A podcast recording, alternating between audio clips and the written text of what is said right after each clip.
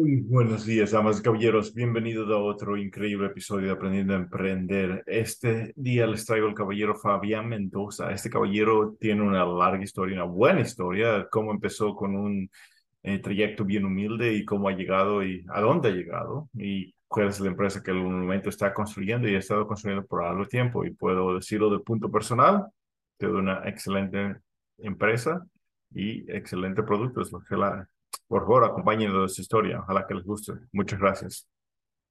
Y ya cuando le pagamos, yo estaba en la planta y ella gritó con algarabía, hoy día mis hijos van a comer pollo. Te tengo una buena noticia, nos vamos a fusionar y donde vas a conocer mucha gente y te vas a follar. Una noticia buena. Pero te tengo una mala.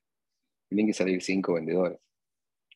Y de los cinco vendedores van a salir las personas que no hablen inglés, las que tengan, no tengan mínimo tres años de experiencia y que tengan una cartera de clientes respetada. Yo no tenía ninguna de las tres cosas, porque yo nunca había salido, tenía los clientes viejos que mantenían la empresa, no hablaba inglés y solo tenía un año de experiencia y vendiendo flores tres meses. Para no alargarte el cuento, llegué a ser gerente de venta de grupo.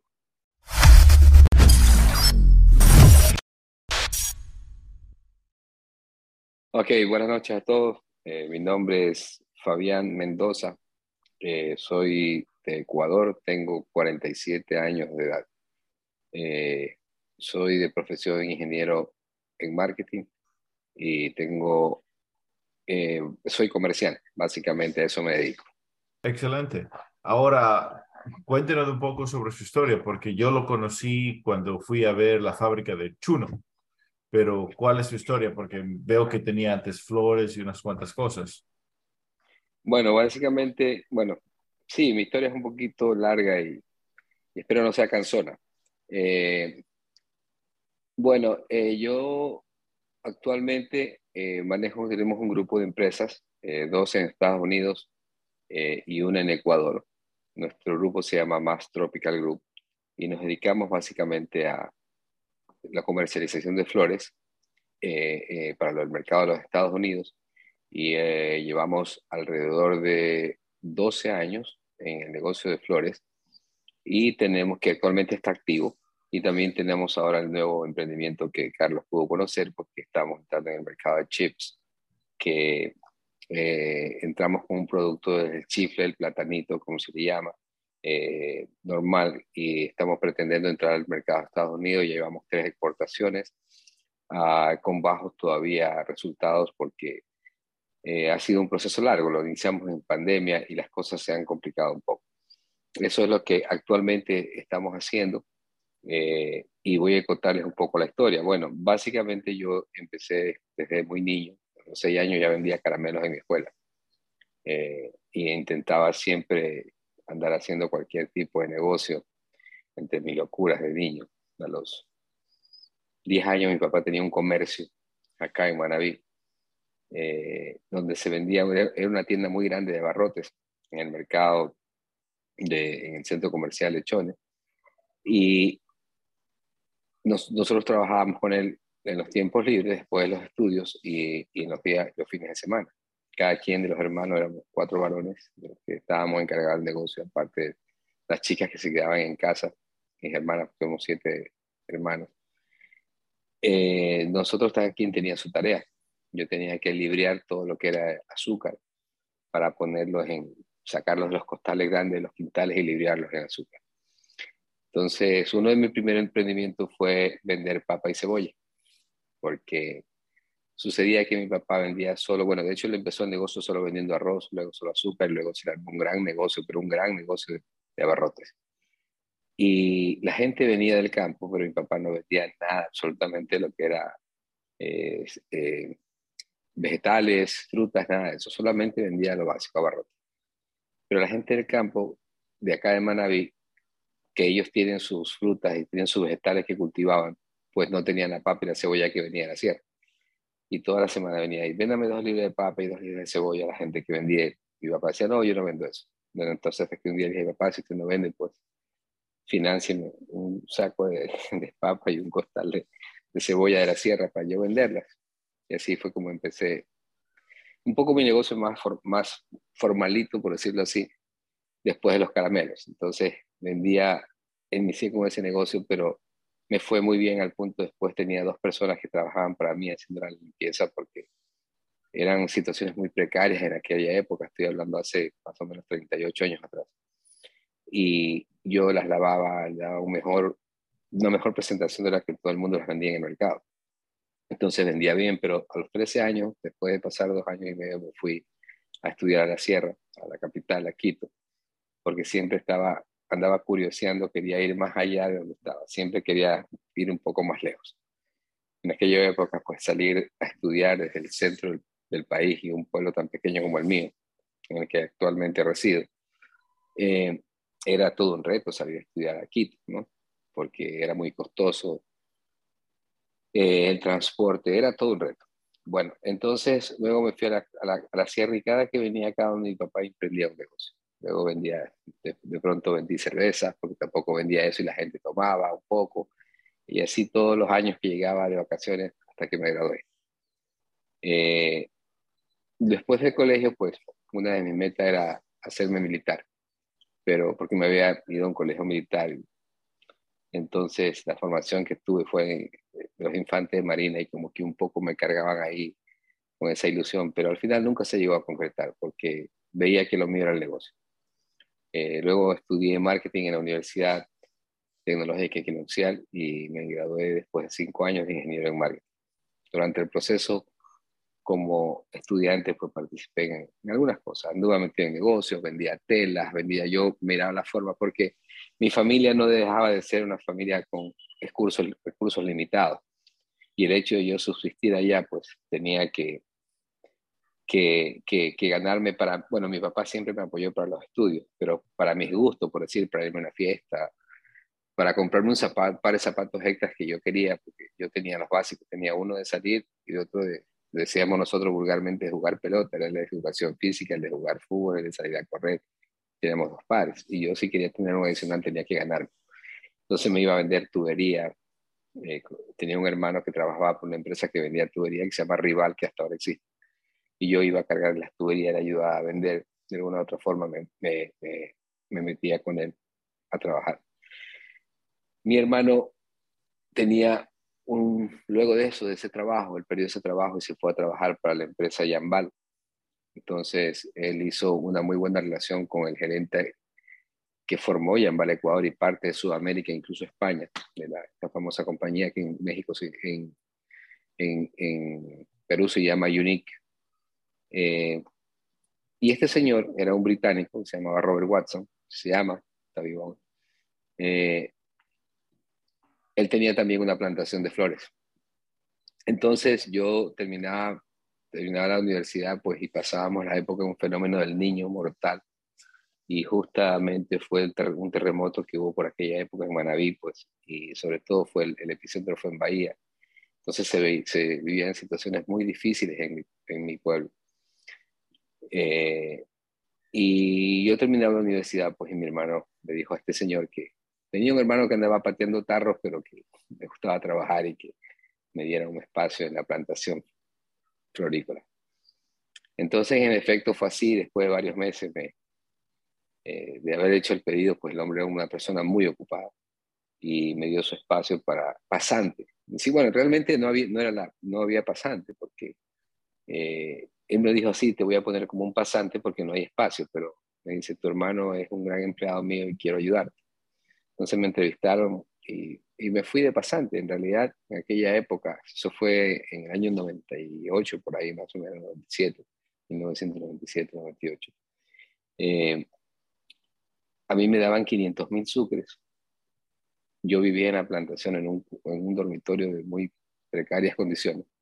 Y yo lo que quería era aprender. O sea, yo me fui con el tema de aprender a la exportación de flores.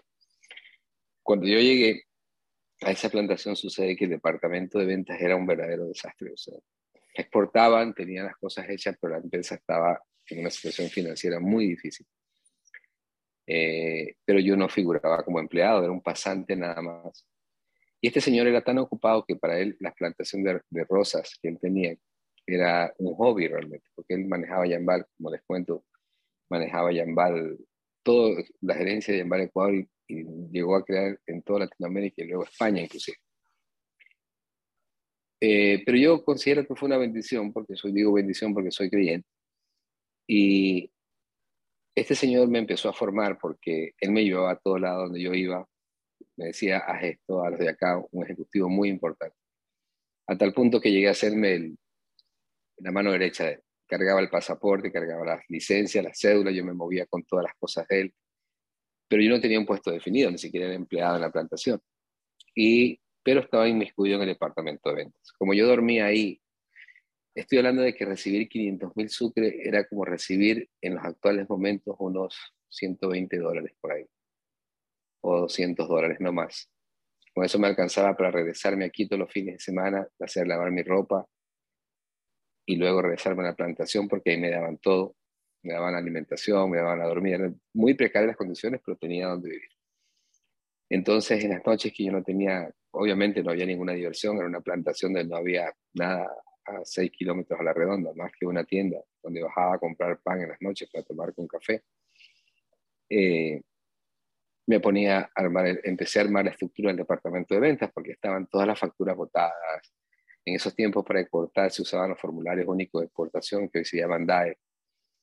Eh, y yo empecé a organizar todos esos papeles. La empresa tenía eh, problemas con, con, con, la aduana y el Banco Central porque no estaban liquidados completamente. En esa época se hacía la liquidación del FUE, que ahora se hace la liquidación de DAE. Estaban atrasadas, le habían abierto porque no había un sistema en línea todavía y le habían abierto, por decirlo así, por amistad y todo, porque el departamento comercial era un verdadero desastre. Yo, si bien es cierto, no tenía experiencia en flores, pero había terminado la universidad y tenía conocimiento un poco de, de lo que había que hacer. Uh, empecé a armar estadísticas de ventas, armar, además estructurar en papeles o, y en la computadora, porque solo había una computadora en el departamento de ventas. El internet se manejaba por dial-up y facturábamos en máquina de escribir. De esa forma lo hacíamos, entonces yo empecé a compilar toda la información y armé el, departamento de ventas. Eh, la, armé la estructura, mejor dicho, eh, estadística del departamento de ventas. Entonces, para esto yo seguía en el aire, no, seguía, no, era empleado todavía. Y la empresa tenía unas situaciones económicas muy complicadas. Ya habían pasado tres meses, se suponía que yo como pasante debía dejar el puesto. Pero en realidad el dueño sabía quién era un pasante, que estaba ahí, pero él también no podía contratar más personas, más un administrativo que no necesitaba. Entonces la empresa decide fusionarse con otra empresa más, con un señor que se llama, se llama Ian Scott, que aún aún también vive, vive en Inglaterra, un inglés, que había sido asesor del gobierno de, Fujimori. Y después que terminó el gobierno de Fujimori se fue a Ecuador y montó una plantación de flores increíble. El tipo era un maestro en economía, había sido asesor económico del gobierno de Fujimori, era un maestro en economía, hizo crecer la plantación. Entonces cuando se fusionaron estas dos plantaciones, él me encontró y me dijo, ¿y tú qué haces aquí? Entonces le dije, bueno, yo soy pasante. Pero ¿qué figura? Aquí no necesitamos pasantes. Esta es una empresa en crisis y la vamos a liquidar y la vamos a absorber porque ellos querían absorber la empresa en la que yo trabajaba. Entonces me dijo, bueno, pero no voy a mover un dedo hasta que la fusión no sea segura. Quiero verte trabajar. Pasaron dos semanas y pasó algo muy curioso. Eh, la persona que hacía ventas era una, una chica de Holanda. La contrataron porque hablaba cinco idiomas. Yo a duras penas eh, tartamudeaba en inglés. Sabía decir yes, no, y excuse me por ahí a medio. decir, y, y esta chica la mandaron a Holanda a traer una cartera renovada de clientes, porque en esa época el mercado de Holanda empezaba a despuntar, el mercado europeo, sobre todo eh, Holanda, Alemania y Francia, que eran los más fuertes. Rusia era otra historia, ya estaba activado, pero ya la mandaron a Holanda. Normalmente una persona, un, un gerente, un, un, vendedor, como le llamaban, le decían jefe de ventas, pero eran dos personas en el departamento en realidad eh, con toda la, con buena experiencia debía ganar en aquella época de 3 mil dólares mensuales. Eh, mi sueldo en dólares, bueno, sacando las cuentas, pues más o menos a 20 mil el dólar dio para 500 mil. Pues era una, una, no era nada, porque en realidad eran unos cuantos dólares que yo recibía por estar ahí. Y esta chica ganaba como mil dólares que le daba. Entonces cuando ella llegó, ella quería que le dieran 3 mil, 4 mil dólares, le abrieron los ojos y, cobrar en dólares cuando estábamos en Sucre. Pero la chica no era vendedora, era ingeniera agrónoma. Y y la situación comercial, y en, en, en, la ausencia de ella fue que yo estuve haciendo lo que les comentaba, lo de, lo de organizar el departamento de ventas y todo ese tipo de cosas. Y varios días no hubo quien vendiera. Me dijeron, bueno, tú eres ingeniero en marketing, vende tú. Pues. Me dijeron los otros, los ingenieros agrónomos que estaban ahí metidos.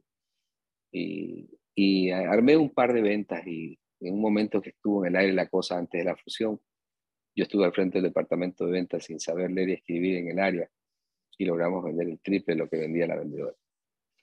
En ese momento que hubo la fusión, ni mi mismo jefe sabía que ya habían registros de ventas.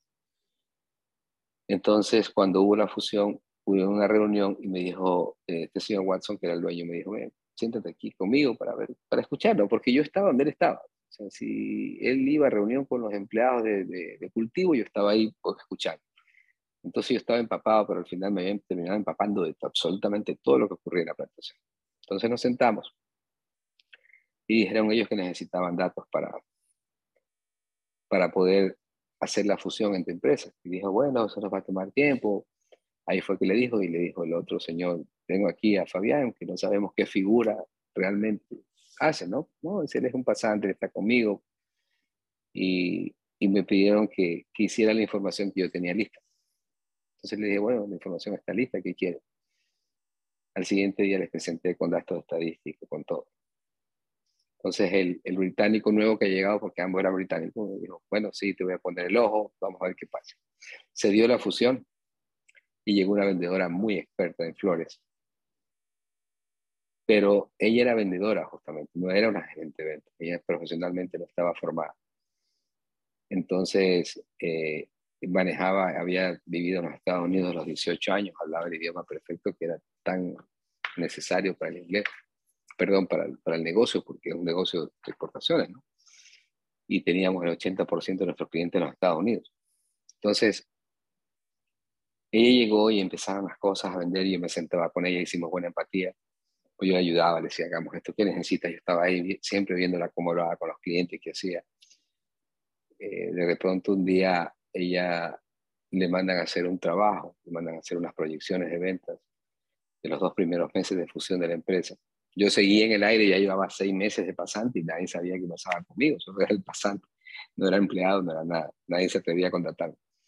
Entonces pasaron seis, seis meses, eh, a ver, tres meses más o menos, porque yo llevaba tres de pasante y tres meses de la fusión, le pidieron un reporte estadístico completo a esta vendedora. Entonces le dijo, este gringo que era muy técnico, este, perdón, este eh, eh, británico que era muy técnico, le dijo, bueno, pues un reporte con, eh, con todos los reportes estadísticos, ¿no? Crecimientos, decrecimientos, gráficas, barras, porcentajes de, de participación de producto por, de venta frente al la venta total, porcentaje de clientes, porcentaje de carteras recuperadas, y bueno, no es un trabajo tan difícil, pero para alguien que está miscuido en el mundo de las ventas lo hace como bajo cerrado. Y yo conocía todo, pero le pedía de las dos empresas. Entonces cuando llegamos a la oficina, ella cogió el historia y dijo, bueno, me piden esto y él sabe que yo no sé hacer eso, que yo sé vender, hago esto, pero yo no sé hacer eso. yo lo sé hacer, le dame los datos. En serio, me dice, tú sabes, porque ella ni sabía que yo hacía. ¿Cómo es que tú sabes? Si tú prácticamente, en otras palabras, como un mensajero, o sea, le digo porque yo soy graduado de la universidad. Yo sé hacerlo. ¿ya? Entonces, ¿me estás seguro? Sí. En una noche lo montamos. Toda la noche, toda la madrugada montamos el reporte que ella quería.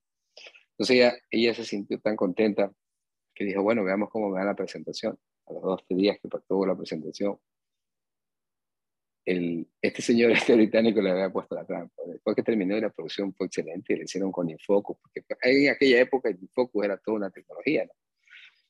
y, y con, con, con, gráficas porcentuales, inclusive había proyecciones, qué, qué pasaba si, si, si, si, se aumentaba el, la cantidad de rojos, el color subía, había todo, todo, todo estaba listo, pero ya casi que se sabía de memoria todo. Entonces el británico dijo, en una reunión, tú no hiciste eso. Pero ¿cómo no? Te lo estoy presentando, eso lo hizo Fabián, estoy seguro. Entonces se dieron cuenta y dijeron, pero bueno, no hay problema, lo importante es que lo hicieron en equipo. Entonces deciden contratarme con un sueldo igual al de un obrero, que en la actualidad debe ser unos 420 dólares, 410 dólares.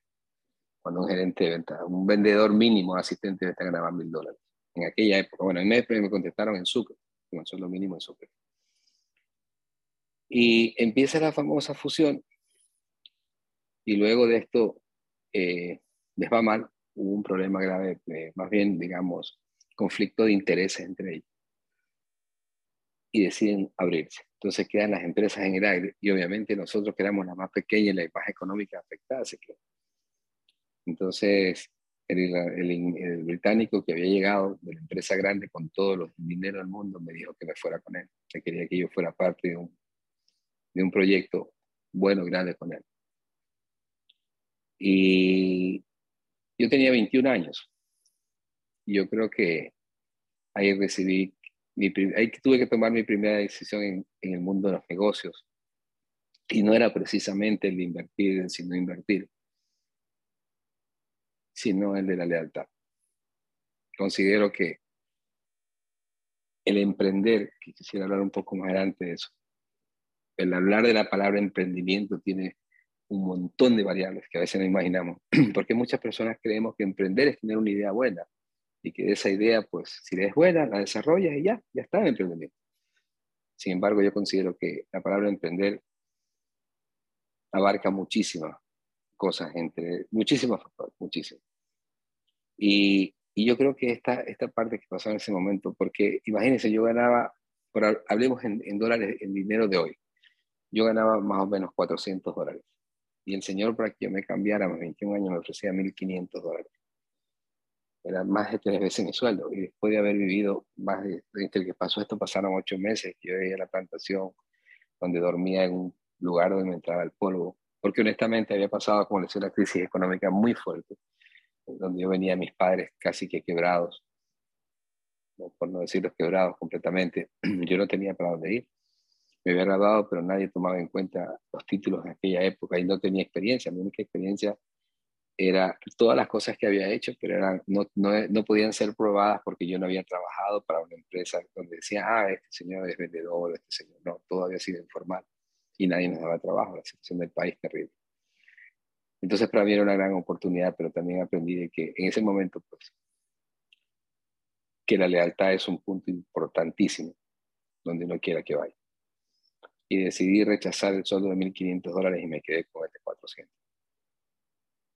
Entonces el señor, un poco este otro señor se, se, resintió conmigo, porque al final, después de los años, terminé trabajando con él. Eh, quiero ser un poquito detalloso en esta parte porque también ahí vienen factores que empiezan a jugar, como le digo, en el mundo del emprendimiento. Yo dejé, y yo creo que es, el premio esa lealtad, me quedé solo, me dieron libertad para que hiciera lo que yo quisiera y el, y el, negocio empezó a surgir, empezamos a levantarlo. Obviamente yo no tenía clientes de afuera, solo había cogido una cartera, empecé a abrir la cartera de clientes eh, sin, sin, sin tener la mayor experiencia. Bueno, pero entre esto había ocurrido algo curioso con la persona que, que yo le hice el informe de venta porque pasamos más de cuatro o cinco meses juntos ella quedó tan contenta que al final quedó bien en la reunión y me dijo, mira, yo te voy a enseñar a vender flores y tú me enseñas a hacer los reportes para yo no quedar mal. Yo le, decía, yo le dije, no tengo problema. Lo hicimos así, entonces era chistoso porque el problema no era para mí vender, mi problema era el inglés. Entonces cierto día llegó un cliente y llamó y ella llamó al teléfono convencional de la empresa y ella no había llegado. Yo estaba ahí. Pero yo me había aprendido literalmente todo lo que ella decía cuando llamaban los clientes. Por ejemplo, ella decía, hey Frank, how are you?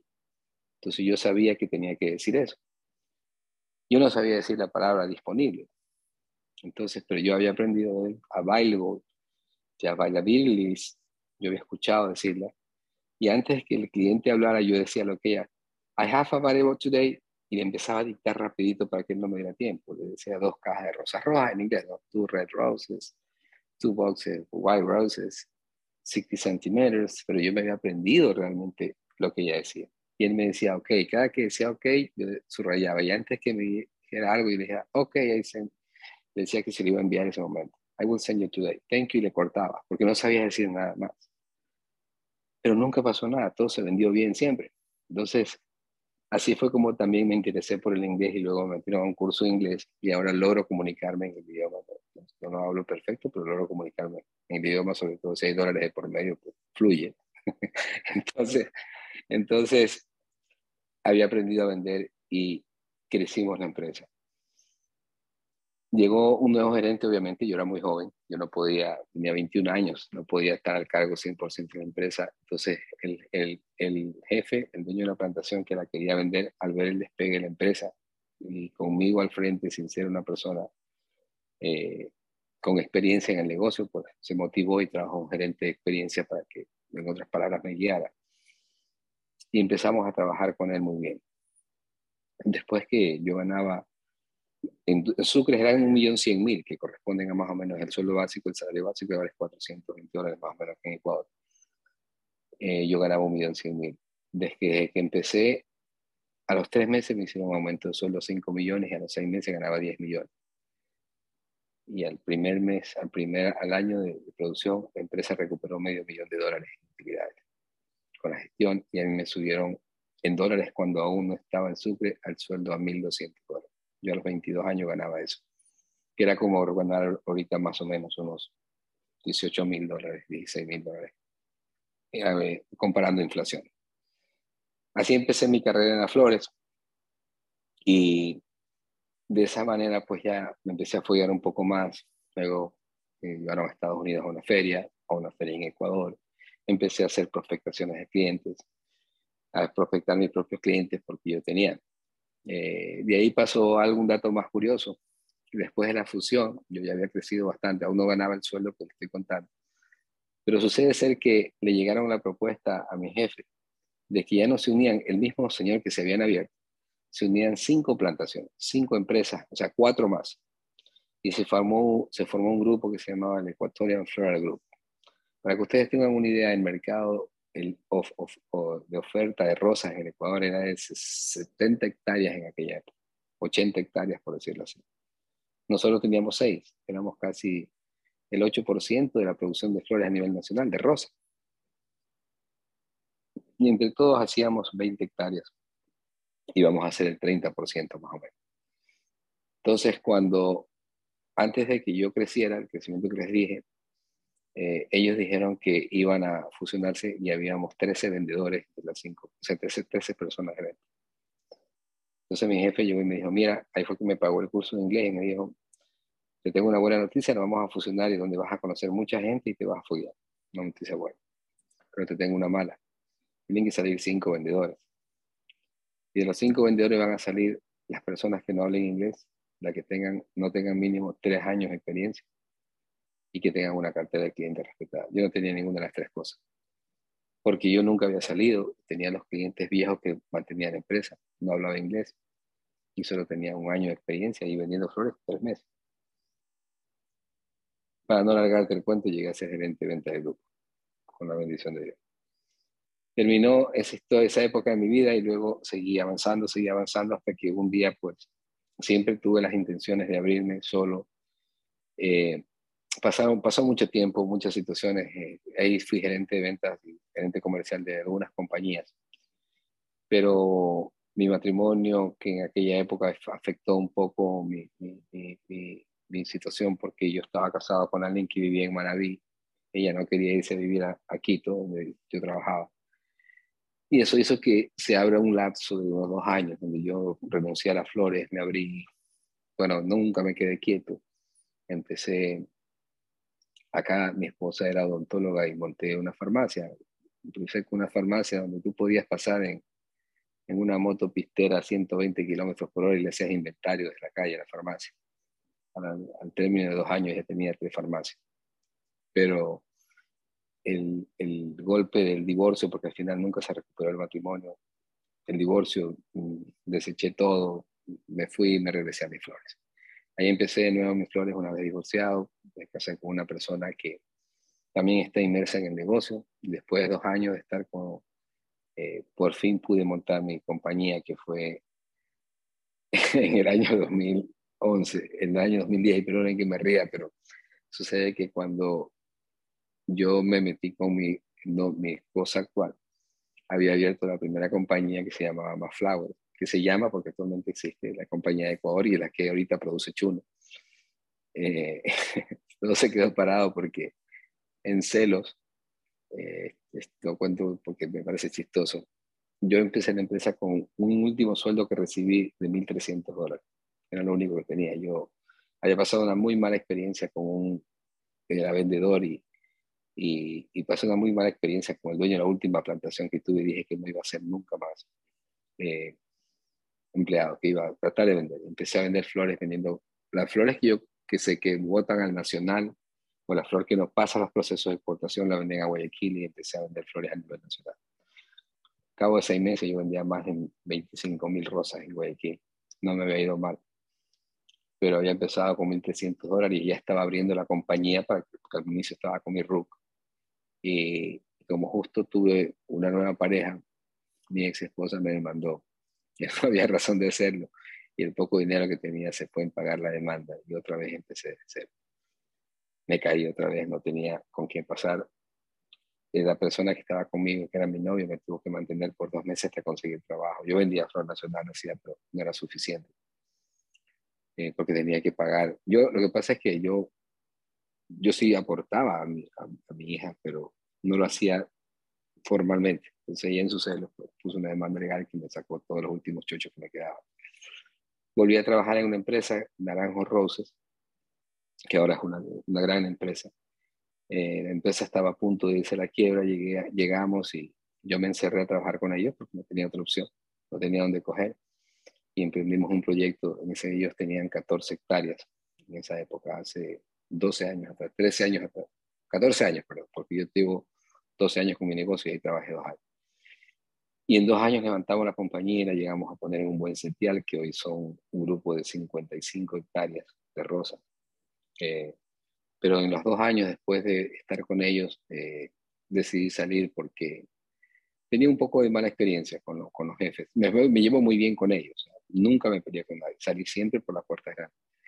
Pero yo creo que también que eso del emprender lo llevas en la sangre y tú quieres ir más allá entonces, cuando tú aportas, por ejemplo, ocurrió que la empresa el último año tuvo utilidades de 700 mil dólares únicamente reconocidas por ellos mismos por la gestión comercial de todo el equipo, porque no era solo yo, yo dirigía el equipo, porque yo era gerente comercial. Bueno, ellos son colombianos y el puesto que le dan a uno ahí era director de mercadeo.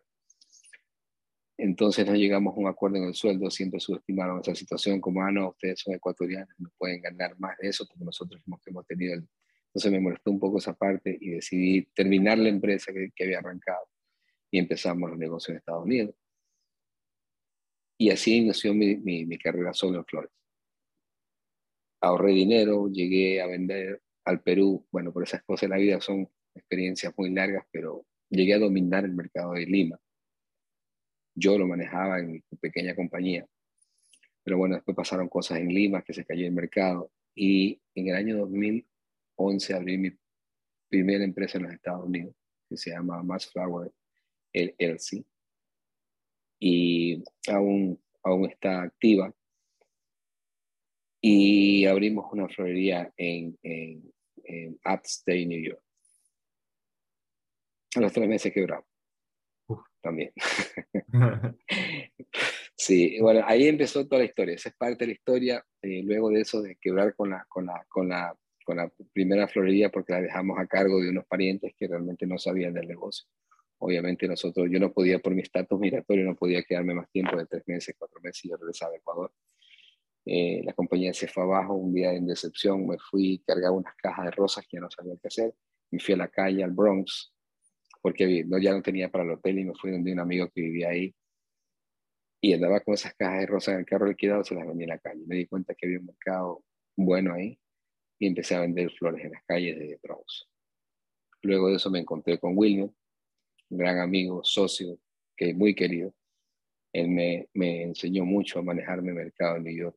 Entramos a Manhattan, llegamos a ser socios, a vender en el mercado de Manhattan.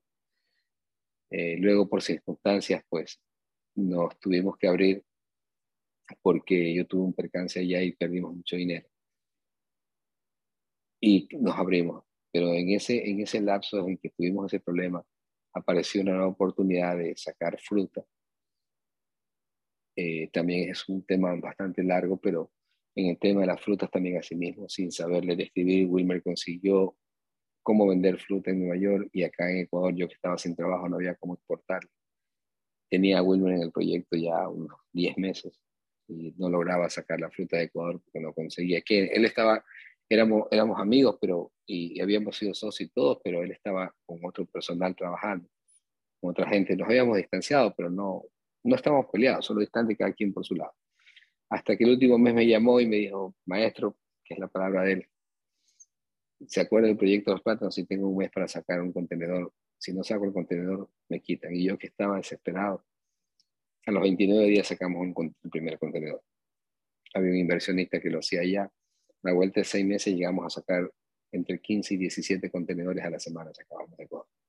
Sacábamos plátano, malanga, piña, y, y proyectándonos en crecimiento. Ah, pasaron muchas cosas, nos tumbaron, pero nosotros con Wilmer manejábamos la operación, yo manejaba la operación Ecuador, Wilmer la operación New York y eh, teníamos un inversionista que, que ponía el dinero. Luego hubo un problema con eh, uno de los empleados de la compañía ya, se gastó más de un millón de dólares jugando. El inversionista se cansó y un poco dejó el negocio. Y con Wilmer volvimos a abrirnos porque nosotros realmente no éramos dueños del negocio. Yo hacía, yo exportaba, yo hacía todo de Ecuador, pero a mí me daban inversionistas dinero. Wilmer vendía todo allá, pero era de inversionista dinero. Nosotros ganábamos una comisión por lo que hacía. Luego de eso nos volvimos a abrir con Wilmer. Cada quien buscó su lado y empezamos las flores de nuevo. Entonces, eso ya fue para más o menos año 2015, 2016.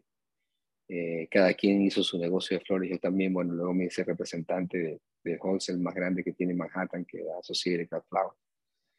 Pero luego en la pandemia, otra vez, bueno, cayeron ¿no? todos los negocios.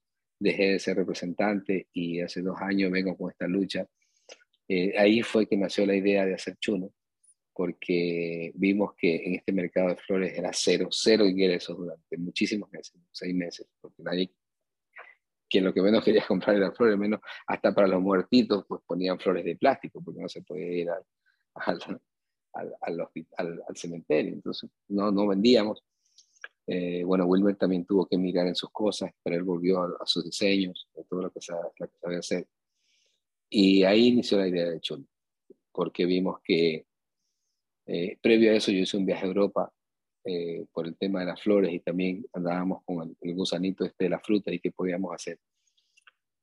Y nos dimos cuenta de que si hay algo que no va a parar es de comprar la gente un día la, la comida. Y, y, la fruta, la fruta pues es primordial, es de, número uno en la mesa. Toda fruta, cualquier fruta es número uno. Y sobre todo para nosotros que nos enfocábamos al mercado latino. Pero el problema grave de la fruta que llevábamos nosotros, la fruta que tenemos acá, es que siempre somos golpeados por los grandes importadores, por los distribuidores, porque a veces no se tiene control. Entonces, también entendimos que procesar la fruta, que hacer los, los, digamos, una agroindustria es lo que más le conviene al Ecuador. Entonces emprendemos, emprendimos porque tenemos la materia prima aquí y emprendimos chuno con materia prima local, con gente local quiero un poco recalcar también que todos los proyectos en los que he estado inmerso no ha sido únicamente por ambición personal. Eh, siempre he pensado en la gente, en la gente que está a mi lado, la gente que me rodea. Como les dije al principio, yo vengo de, de un lugar donde, donde aquí ha habido muchas escaseces, sobre todo de dinero. Y mucha gente depende de lo que nosotros que hemos tenido la oportunidad de salir puede hacer para poder alimentar a la familia. Eh, nosotros en la planta actualmente tenemos 18 empleados en planta y 5 administrativos. Mucha de esa gente, pues el día que no hay producción, porque estamos en un, en, un proceso todavía, para ellos es mortal, porque ese día no reciben sus ingresos. Y a mí, honestamente, para ser claro, que creo que son uno de los dilemas que tienes con la gente, con, con, a veces hasta con tu familia, porque dicen, no te dicen que eres humano, te dicen que eres tonto. Cuando tú más piensas en tu empleado que en ti mismo. Y lo, lo nuestro, como más Tropical Group, no ha sido únicamente un tema solo de Fabián para enriquecerse, sino un tema de generar trabajo, porque nosotros también lo hemos vivido. Yo también, cuando estuve en la plantación, eh, viví muchos días que me hacía falta, tenía lo básico y necesitaba más cosas. Y una de las razones por la que posiblemente no, no, no quiero que este argumento quede vacío, porque yo creo que es muy importante, Carlos, si vamos a hablar de emprendimiento, es muy importante saber que siempre tienes que pensar en la pirámide invertida, no en los gerentes, sino en esa gente, yo creo que te apoyes y que hace empresa. ¿Por qué les digo esto? Le voy a contar una anécdota que fue una de las cosas que me empujó cuando yo tenía 18 años eh, a, a, pensar en la gente. Eh, sucedía que en ese año había otra vez estos fenómenos del niño que afectaban a Chone terriblemente. Chone se inundaba, era un Venecia. Eh, le decían en la Venecia del Ecuador, a Chone y a, otra ciudad más, pero Chone se inundaba todo el tiempo y se perdían cultivos, negocios, pues era terrible. Yo sé, en esa época me gradué. Y, y la universidad para mí, como les decía hace un rato, era, mi papá me ayudó, pero fue durísimo sacarla adelante, pagar la universidad en el, en, la, en, el, en, el, trayecto en que me gradué de la universidad, y en que el colegio y en que entraba a la universidad, pues nos habíamos quedado otra vez sin dinero. Yo había regresado de Quito, después de vivir bien y todo, pero había pasado otra vez la, la situación económica difícil. Entonces mi, mi, tenía un cuñado que era, estaba el boom de los camaroneros, y tenía un cuñado que era jefe de personal de una empacadora de camarón, de un señor Belletini, que era, inclusive él fue, llegó a ser este, él llegó a ser presidente del Congreso Nacional porque era un político conocido. Entonces era una camaronera grande, tenía, había más de 150 empleados en la planta. En aquella época, pues, era bastante empleados para una empresa en Manaví. Yo recién me había graduado y no teníamos para nada, o sea, con la justa la comida, y le dije a mi cuñado, mi hermano a trabajar. Y él nos llevó a mí y a mi hermano. Entonces, pero yo sin el ánimo de ofender a mi propia gente. La educación en la sierra es un poco más, era un poco más fogueado y todo. Y la gente que había allá pues eran obreros. Entonces, mi cuñado, mi hermano y a mí, más que por, por ser cuñados, bueno, también obviamente por el sentimiento que embargaba, nos puso un, un puesto que no fuera tan fuerte. A mí me puso a, a, llevar la contabilidad de todas las cajas que se procesaban en la planta y que yo llevara el inventario de todas esas cajas que entraban a los cuartos fríos. Pero como yo venía de, formarme en un buen colegio, me había rozado con gente bien, esa noche, en la, primera noche de trabajo, porque se procesaba la noche, la segunda noche, perdón, la segunda noche se procesaba en las noches, el camarón se procesaba en la noche, porque se pesca en las noches. tenía 100.000 moscos en el cuerpo, era alguna experiencia, una experiencia única. Llegó uno de los dueños de la camaronera, una hija de la Entonces, mientras ella caminaba, hablaba con mi cuñado, que era el jefe de la planta. Ella preguntó, y yo estaba cerca, ¿cuántas cajas irán procesadas de, camarón de exportación, más o menos? ¿Cuántas estarán? Y yo tenía el dato porque yo era el que hacía el inventario de lo que entraba del proceso de la planta. Tenía 18 años, estaba recién grabado, entonces era muy joven. Entonces yo escuché. Y dice que el comedido huele a podrido. Y yo me metí, escuché, y yo dije, me acerqué como para ser eficiente, y le dije, buenas noches, disculpe, van, no recuerdo, 2.500 cajas, qué sé yo, le dije en ese momento, para darle el dato porque ya le preguntó a mi cuñado y el que tenía los datos era yo, dato preciso. Y ella me queda mirando y me dice, no seas igualado, cholo, a ti no te he preguntado. Busca tu lugar. Estoy hablando con el gerente de la planta, con el jefe de la planta, no contigo. Pedazo de mangache y un montón de insultos más. Entonces yo cogí, agaché la cabeza y me fui. Y como siempre tuve la idea de los negocios, dije, una vez yo voy a tener un negocio. Y jamás permitiré que se trate a ningún ser humano de la manera que me trata esa señora. y perdón que diga eso porque sí me dolió. Y por eso es que es el argumento de que la gente, siempre estoy pensando en la gente. Detrás de cada, detrás de cada empleado una historia, detrás, detrás de cada empleado hay una familia. Y nosotros los emprendedores, por decirlo así, o las personas que estamos armando negocios, tenemos que reconocer que gracias a esa gente se construye cualquier negocio.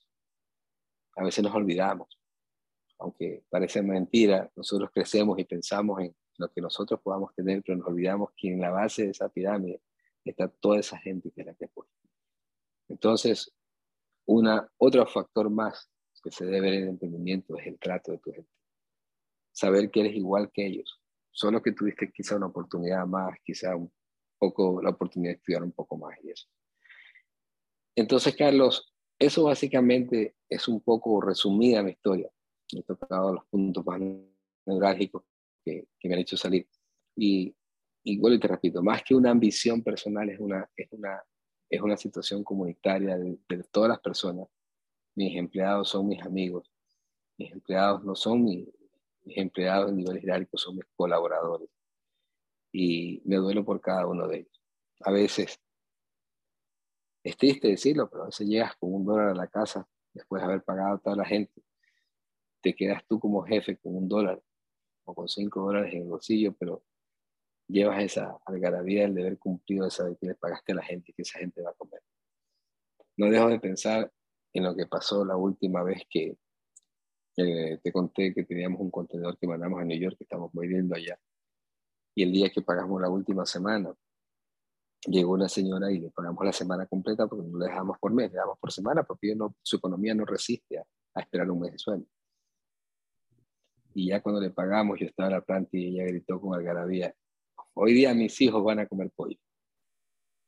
Wow. Entonces esas cosas te matan, te matan y te llenan también de fortaleza para salir adelante, no solo por un proyecto de, de hacerte rico, de hacer lo que sea, sino de luchar por la gente que está contigo de esa gente que tuviste crecer, que son tu gente, que son tus amigos. Eso, Carlos, eso es así a breve historia, a breve rajo mi, historia, es mucho más larga y mucho más anécdota que contar, pero el tiempo apremia, creo yo. La historia del chuno, esa es la larga historia del chuno, ya veo. Wow, increíble. Tengo una pregunta, porque tenía varias, pero respondiste varias en la historia. Una de las que, y de ahí les paso las preguntas a Salomé. Una de las preguntas que yo tenía, y es porque acabo de ir una historia de Walt Disney. Hace mucho tiempo Walt Disney se dedicaba a dibujar en Nueva York. Él quería ser el que dibuja las caricaturas en los periódicos. Pero todo el mundo lo, le decía toda la gente que eran los que entrevistaban para los periódicos, decían que él no sabía dibujar y no fueron exactamente, no fueron amables, fueron encima de eso un poco mm, malos con él. Y bueno, él se fue, se fue al punto que no tenía ni para comer, como quien dice, acabó en la iglesia y un pastor dice, ok, te contrato, esto es lo que puedo dar, no tengo mucho y tenía era lo suficiente para comer. Y él acabó viviendo en el lugar de, en el garaje, el ático del garaje de la iglesia. Y lo increíble dice que dice que era lo suficiente para comer y lo suficiente para, como quien dice, para tener tiempo para dibujar y nada más. Y dice que el problema que el ático tenía es que tenía ratones, pero él se dedicaba a dibujar ratones, se dedicaba a dibujar ratones. Y de la noche a la mañana un ratón se hizo famoso, que ahora lo conocemos como Mickey Mouse. Y bueno, ya sabemos la historia, dónde está ahora Disney, pero mi pregunta es, ¿cómo Disney tenía el sueño, tenía la visión de él siempre firme. ¿Qué es lo que usted lo mantiene en los momentos duros, como quien dice en el camino? ¿Es su gente, su sueño? ¿Qué, qué es lo que usted quiere ver?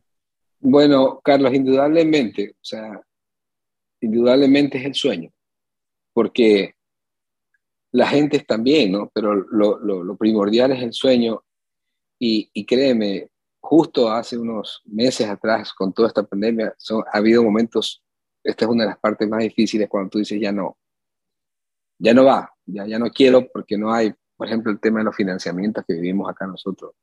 En Ecuador, pues te decepcionan los bancos. Esto es un chulco terrible.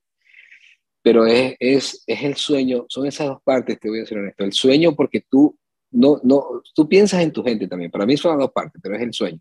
Y yo mi sueño es hacer de mi ciudad, de donde yo vivo, hacer una ciudad agroindustrial, donde se pueda salir, y ahí viene la segunda parte, para la gente, para que mis hijos, que porque yo le debo a mis hijos, mis hijos podrían decir, oye, estamos en, una ciudad donde la, educación es, sencilla, porque no hay profesionales grandes de empresas, no me explico, no porque seamos ignorantes, sino que no hay. Pero si vas a Guayaquil o a Quito, tienes una educación mejor, porque hay mejores profesores. Y yo le estoy debiendo esa educación a mis hijos. Y quiero que, y yo sería egoísta pensar solo por mis hijos. Yo pienso en los hijos de los demás.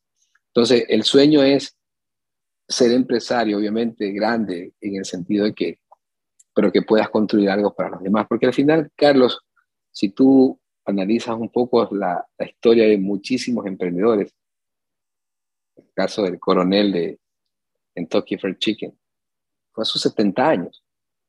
Ya para uno no queda mucho. Yo tengo 47, aún soy joven, pero yo no quiero dinero para ir a bailar reggaetón a las discotecas. Pienso en mis hijos, pienso en mi familia y pienso en los demás. Entonces yo creo que el sueño es lo que te sostiene y en mi caso la visión social que tiene eh, ese sueño, el efecto social secundario que tendría, básicamente. Son excelentes. Tengo unas cuantas preguntas más, pero le voy a pasar ahora a Salomé porque he estado callada y no dicho nada. Salomé. Eh, bueno, como, eh, lo que vi en, lo largo de su historia, veo bastante que ha tenido altos y bajos. Entonces, algo bastante complicado, difícil. y en todo este lapso, lo que ha tenido los bajos, sobre todo, ¿qué es lo que aprendió de esto y que lo puso eh, para después en su próximo negocio tal vez mejorar? Bueno, ahí hay una parte extraña de mí que todavía yo no logro entender. Porque cuando te caes te duele, ¿no? Te duele y te duele muchísimo. Y cuando estás en el piso, no quieres volverte a caer. Eh, siempre dice, ya no voy más. Esta fue la última vez. Ahí viene la parte que yo no entiendo de mí, que al otro día me levanto con más ganas. Y digo, no, esto no me va a temblar. Y la verdad, para resumirte la pregunta, de las caídas solo he aprendido a levantarme cada vez hay más experiencia. O sea, yo recuerdo que mi primera quiebra he quebrado como siete veces, cinco veces creo. La primera quiebra fue por montos de 10 mil, la segunda fue por 20 mil, después por 200 mil. Y cada vez te haces mucho más hábil. Y yo voy a resumir. De las caídas he aprendido a levantarme y lo que no te mata te fortalece. Cada vez te haces más fuerte. Básicamente eso. Claro, sí, es eh, creo que tiene una motivación bastante grande y eso es perfecto porque para continuar siempre hay que estar con una mente positiva, eh, aplicarlo sobre todo ya cuando sabe que ha fallado y no se detiene, creo que es muy bueno. le felicito por eso. Gracias. Y bueno, en otra pregunta, eh, digamos, bueno, ya he empezado bastantes veces de cero, pero suponiendo que este de aquí le vaya bien, y tenga la necesidad, no sé, de crear otro negocio, eh, ¿qué es lo que haría eh, un poco como que, cómo mejoraría esto para que ya no tenga de nuevo sus bajos? Eh, yo pienso que es la sanidad financiera. Le cuento que, casualmente le estaba diciendo que en el nosotros salimos del negocio, en mi historia le contaba que dejamos las flores, que tuvimos un percance con mi socio, y cada ciencia los abrimos y luego entramos a la fruta. ¿Se acuerda que le conté eso? Hice las previsiones necesarias porque ya le digo, estaba aprendiendo y por ejemplo, una de las cosas que hice, que yo, los errores que yo cometía es que yo dinero que entraba lo reinvertía 100%. Y nunca pensé en un colchón. Y cuando venían los problemas estaba reinvertido o estaba con el dinero gastado que no tenía posibilidad de salir. Uno de mis, en mi caso, ¿no? Debe haber muchos casos. Y una de las cosas que hice fue dejar colchones de inversión, comprar activos para sostenerlo. Y, pero nunca esperamos a la pandemia. Nunca esperamos a la pandemia. Y, y le cuento que eh, nunca pensamos que, es más, yo el 2021, cuando pasó la pandemia, no, o pasó el confinamiento, la pandemia en teoría todavía no ha pasado. Hasta el 2021 las cosas no iban tan mal, pero los efectos post pandemia han sido perversos que hasta ahora se sienten. Y ya llevamos, se supone que estamos casi fuera de la pandemia, pero los, digamos, como dicen los economistas, todavía no existe ese tenis Y es difícil predecir. Yo siempre digo, yo soy mercadólogo de profesión, fui profesor en la universidad también, que eso me olvidé de contarle mi historia cuando vine a, me quedé en Manaví por rescatar mi hogar. En ese lapso que le decía de mi divorcio, en ese tiempo yo me vine a Manaví que les dije que tuve un tiempo en el aire. En ese tiempo me olvidé de contarles, y perdón, fui profesor universitario, daba clases de marketing en la Universidad Católica, en la Universidad eh, Eloy Alfaro de, de, Chone y de, Manta, eh, porque no tenía trabajo en Chone, no había rosas en Chone, entonces me dediqué a eso y a la farmacia. Eh, entonces yo le decía a mis alumnos que en el marketing no hay nada dicho. En el mundo de los negocios no hay nada dicho. Todo se construye en el momento. O sea, en ese momento, por eso les decía, el emprender no solamente es tener la idea de salir, son las circunstancias. Mucha gente que en pandemia ha hecho dinero. Conozco un amigo que tiene cinco restaurantes en Queens. Y en la pandemia, cuando mandaron a confinar a todo el mundo, él se encerró en su casa y los cuatro o cinco colaboradores en su restaurante y dice que fue el tiempo en que más vendió porque nadie quería cocinar. Entonces, para él fue una forma de levantarse. Entonces, yo creo que no hay nada dicho. Tú mm. puedes hacerlo todas las, todas las veces que caes, prevés para, para que ese error no vuelva a ocurrir, pero siempre va a haber algo que está ahí y que, y que hay que tratarlo. Pero yo creo que nadie puede decir que tiene la fórmula mágica, pero sí mm. tratas de prever. Wow. Y bueno, una última pregunta que creo que es eh, importante, sobre todo como usted dice, maneja mucho sobre lo que es mercado. Eh, ¿Qué planes tendría a futuro ya para su empresa? Eh, tal vez, no sé, expandirse o quedarse como ya está ahora. bueno, siempre, siempre. Yo creo que el empresario que, que no pretende expandirse no es empresario. Ahorita nosotros tenemos que concluir unas metas, una, concluir metas. En el caso, porque nosotros seguimos activos con el tema de las flores, eh, con las flores es sostener lo que tenemos. No, no pensamos en una visión de expansión, más bien de sostenimiento, en el caso de las flores, porque es un mercado que está cambiando mucho eh, su forma de comercializar. En el caso de las flores, pues queremos sostenernos más bien, porque tuvimos una caída de, de, de cero, le dije que nos quedamos en cero y otra vez hemos retomado bastante bien. Sobre todo, acabo de hacer un viaje a Estados Unidos, llegué hace dos días a Chone y, estamos en un proyecto de volver a retomar lo que teníamos y estamos en proceso de... Con las flores no tenemos muchas oportunidades de crecimiento, porque ahí no hay oportunidades, no tenemos, y, y, también somos sensatos y entendemos de que no hay como que ser mucho necesario. En el caso de los chistes, nosotros honestamente sí vamos, sí tenemos muchas eh, expectativas. Eh, primero es establecer distribuidores seguros en los Estados Unidos, eh, quedarnos con dos, tres distribuidores eh, directo. A nosotros no nos interesa hacer la distribución allá. Sin embargo, sin embargo, como nosotros también tenemos la importadora en Estados Unidos, nosotros también somos importadores allá, hay dos empresas en Estados Unidos. De hecho, las, las, exportaciones, tenemos una vuelta completa, producimos, exportamos e importamos en los Estados Unidos.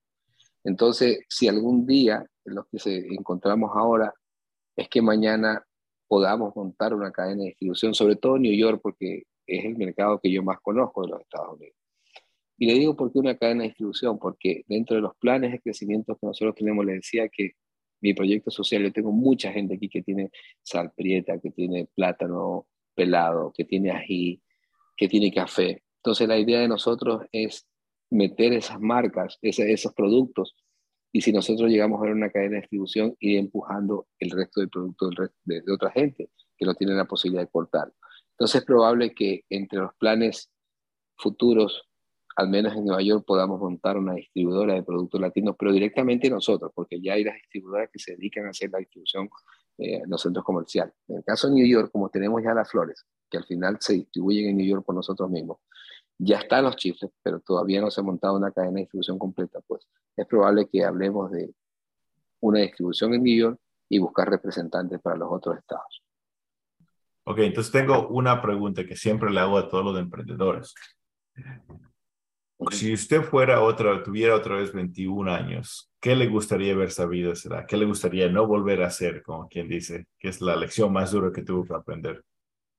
Eh, bueno, yo yo creo que a todos nos pasa. Yo no 21, dame 10 menos y créeme que la historia distinta.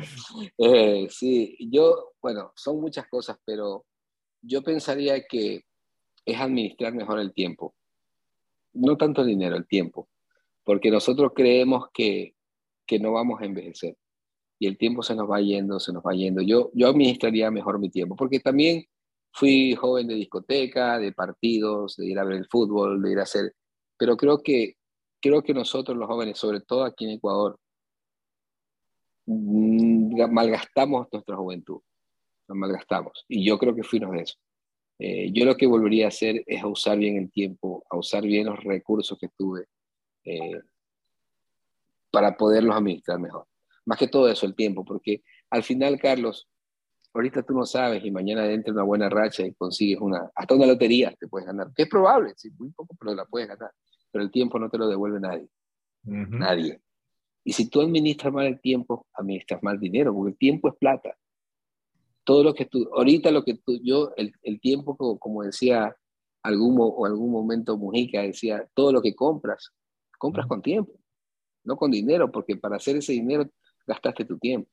Entonces, si tú me preguntas a mí, ¿qué haría yo realmente administrar mejor el tiempo? Esa sería mi respuesta. Ok, me suena, me suena lógico, es algo que honestamente yo estoy dando a aprender, pero eh, como lo explico, la, toma años para la cabeza para entender que solo hay 24 horas y, hay, y solo puedes invertir 24 horas en solo unas cuantas cosas. La otra pregunta que le quería hacer es, ¿qué le gustaría a usted ver en Ecuador? Una cosa como emprendedor bien grande, digamos, y le doy un ejemplo, algo que yo vi que estuvo bien interesante, estuve leyendo en Singapur, en, el, en un país pequeño, una isla, que es creo tal vez más, casi el doble o tres, tres veces más grande que Manhattan, no es tan grande pero lo que hicieron, porque se dieron cuenta que no podían perder negocios, es pusieron un centro de emprendimiento, que tú vas de ahí, solo un edificio, ahí sacas la de agua, electricidad, las licencias de emprender, todo, todo el mismo día, en un segundo, así de rápido, porque saben que si te vas y no, no inviertes tu negocio, se te va los empleos. ¿Qué le gustaría? Eso es algo que personalmente a mí me gustaría ver. ¿Qué le gustaría a usted ver en Ecuador? Usted que está ahí, como quien dice, con el tacto. Eh, bueno, Carlos, hay dos cosas que yo siempre he hablado que deben cambiar para poder agilitar, porque sabe que los ecuatorianos somos muy inventivos. Los ecuatorianos somos muy, muy, muy curiosos y, tenemos mucha creatividad. Y justamente por, por esa, esa situación de, de vivir en un país tan diverso, ¿no? Lo que nos hace ver algunos escenarios. Pero básicamente hay dos cosas que yo quisiera ver cambiadas. Primero, toda la tramitología de lo que usted está hablando. O sea, yo la última vez que pedí solo para que tengan una idea, porque cuando inicié los chifles estábamos en pandemia y yo no sabía qué iba a pasar. Yo hice la planta pequeña que tú conociste con un doble propósito, o exportábamos platos, plátanos o sacábamos chifles. Yo habiendo sido exportador de plátanos, porque para, hacer, para sacar plátanos debes tener un permiso especial del MAGAP. O sea, es igual que cuando quieres ser importador de carro. Tú puedes importar cualquier cosa, pero para carro y medicina, permiso especial. Igual ocurre con el plátano. Y, y no debería ser así yo pedí el, en el año 2020, inicio del 2020, la renovación de permiso de plátano y me llegó la renovación, me la aprobaron. Después de mover mil personas y amistades, me la aprobaron justo en el paro. Yo no sé cómo piensa el Ecuador que la gente del MAGAP, que un negocio puede esperar por dos años a que un cliente, espérenme que no me dan el permiso, ya le llevo el contenedor. Entonces, la tramitología es una de las cosas, lo que tú estás diciendo, que en menos de dos, en semanas tú puedas sacar todos los permisos necesarios para que se faciliten los procesos de producción y exportación. Uno. Y dos, eso, eso que parte de la Otra cosa eso es la, la, la, la, la, la regularización o que ha sido la modernización del sistema financiero que tiene el país. Que cambien completamente las regularizaciones bancarias porque vivimos en un país donde los bancos no respetan a nadie, no hay una ley de protección al consumidor. En este caso, como, como, como, como nosotros como consumidores del servicio de los bancos, usuarios del servicio de los bancos. Eh, una reestructuración a la ley financiera para que se pueda sacar adelante los proyectos que queremos. Carlos, nosotros podemos hacer maravillas, pero lamentablemente estas son las dos cosas, el dinero, la falta de dinero, y más que todo, el dinero a veces hay, el problema son las circunstancias o las condiciones en las que te quieren ofrecer los financiamientos y segundo, la tramitología. Aquí mucha gente no hace nada porque solo pensar que sacar el permiso de exportación le va a costar un ojo de la cara.